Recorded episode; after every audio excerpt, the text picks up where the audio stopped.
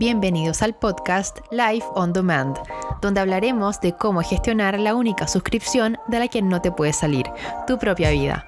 Mi nombre es Micaela Mant, soy comunicadora y te quiero compartir las ideas, aprendizajes y herramientas que voy adquiriendo en el camino de aprender a vivir mejor bajo mis parámetros. Acompáñame todas las semanas con algo nuevo que contar aquí en Life on Demand. Hola, hola, les habla su host, Micaela Mant. Muchas gracias por estar aquí y ser parte del primer episodio de este podcast, que es un proyecto que llevaba más o menos dos años queriendo hacer. Espero poder aportarles algo a través de lo que iré hablando acá y en los episodios por venir, que espero sean muchos más. El haber llegado hasta acá y tomar la decisión de hablar de este tema seguramente me tomó todo el tiempo desde que se me ocurrió el hecho de hacer un podcast hasta que definí el concepto, acepté y el camino era otro, porque la vida no me estaba llevando hacia el tema que pensaba que era en un principio y me decidí por fluir hasta dar con el tema de este episodio que creo servirá para sentar las bases de este proyecto. Bueno, todo empezó cuando adquirí las habilidades técnicas de lo que es la edición de audio y recibía buenos comentarios acerca de mi voz en modo locución o voz en off. Y en ese momento estaba súper convencida de ser intransigente con el hecho de querer desarrollarme profesionalmente como directora de arte de moda y espectáculos, para trabajar en proyectos fotográficos, audiovisuales y puestas en escena. Y también antes de esto llevaba varios años y dos viajes queriendo formar una marca familiar que sí sigo creyendo algún día ver a la luz, pero por ahora quiero aprovechar mis habilidades comunicacionales en plantear la vida como una suscripción en las que estamos metidos y no podemos salirnos aunque queramos. Realmente no se vale abortar la misión. Me nace hablar de esto desde la vivencia de que uno no sabe lo fuerte o lo tolerante que puede ser hasta que supera obstáculos o cosas que considerábamos insoportables o imposibles. Algo que no habías tenido que experimentar, pero llegó la hora de ejercitar el músculo de la paciencia, la fortaleza interna, respirar hondo y poner las cosas en perspectiva porque somos más grandes que las pruebas que nos pone la vida, que las circunstancias de un mal ambiente laboral, académico o familiar, porque claramente lo que sea que te esté molestando no es más grande que tú. La vida te empuja a circunstancias extremas para que tu voluntad se haga, para que tomes decisiones desde lo que realmente quieres hacer, para que te obligues a encontrar tu verdad y a hacer algo por ti respecto de eso. Todos tenemos responsabilidades y cosas con las que cumplir, pero no puedes postergarte eternamente por eso, o por el miedo que puedes sentir de lanzarte al vacío al tomar una decisión que implique un cambio radical del contexto de tu vida. Siempre habrá un lugar donde caer después de dar el salto. Por eso se llama el famoso salto de fe, que crea espacio y te da perspectiva acerca de lo que quieres y puedes optar.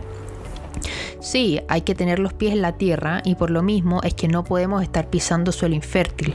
Eso sí sería tener la cabeza en nada y no tenerte fe ni siquiera a ti.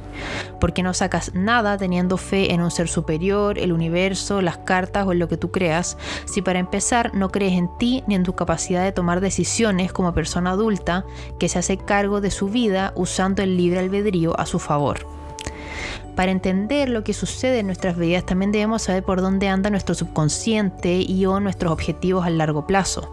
Y puede que entiendas esto años después de que pasen muchas cosas que no estás entendiendo de dónde vienen o por qué están pasando, si lo que tú quieres es todo lo contrario.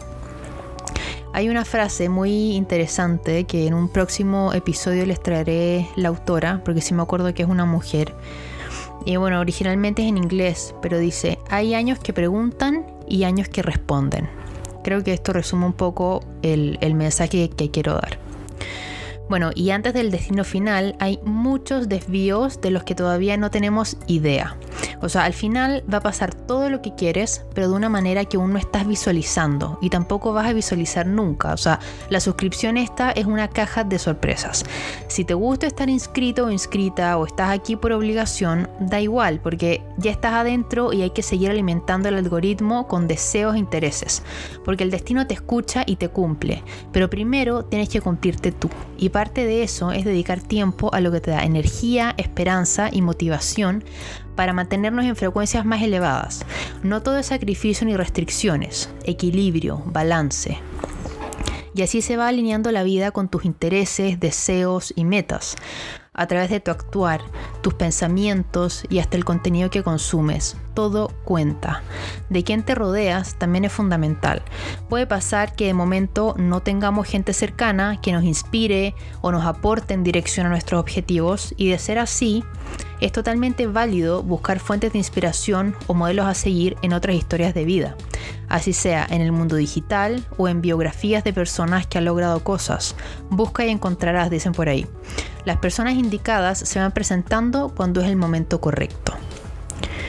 Otro punto importante a tocar en esta era de la inmediatez en la que vivimos es nuestra relación con la gratificación inmediata. Hay que aprender a manejarla desde el equilibrio, de poder darnos gustos a nivel micro, pero de sembrar y aprender a esperar para lo que es más macro y requiere de resultados a mediano o largo plazo. Cuando encuentras tu verdad, eso que hace clic en lo más profundo de tu ser, algo que, no sé, define como un antes y un después en tu vida, se empieza a movilizar todo a tu favor. Aunque todavía no seas consciente de esto o no veas nada pasando o creas que lo que se está dando es totalmente contrario a lo que quieres, nosotros podemos saber lo que queremos y tener una idea de cómo se llega a lograr. Pero la verdad es que el plan de acción no es como lo hemos trazado en nuestra mente. Falta que vivas cosas y que a través de esto se te ocurran otras que te llevarán a la meta original o a una nueva. Porque como vas viviendo otras cosas, todo se reordena para adelante y vamos resignificando para atrás también lo ya vivido. Vas entendiendo, vas entendiendo tu historia, vas armándote como el, el storytelling de tu vida. Bueno, el algoritmo de la vida es confiable. Solo falta que uno se lo crea. Créetelo. Hay que confiar y tener la solidez interna que respalde el camino que se nos va abriendo, mientras también nos encontramos con cosas que se van cerrando. Y ahí está el desafío, el aceptar que el que no se nos cumplan ciertas cosas es una bendición.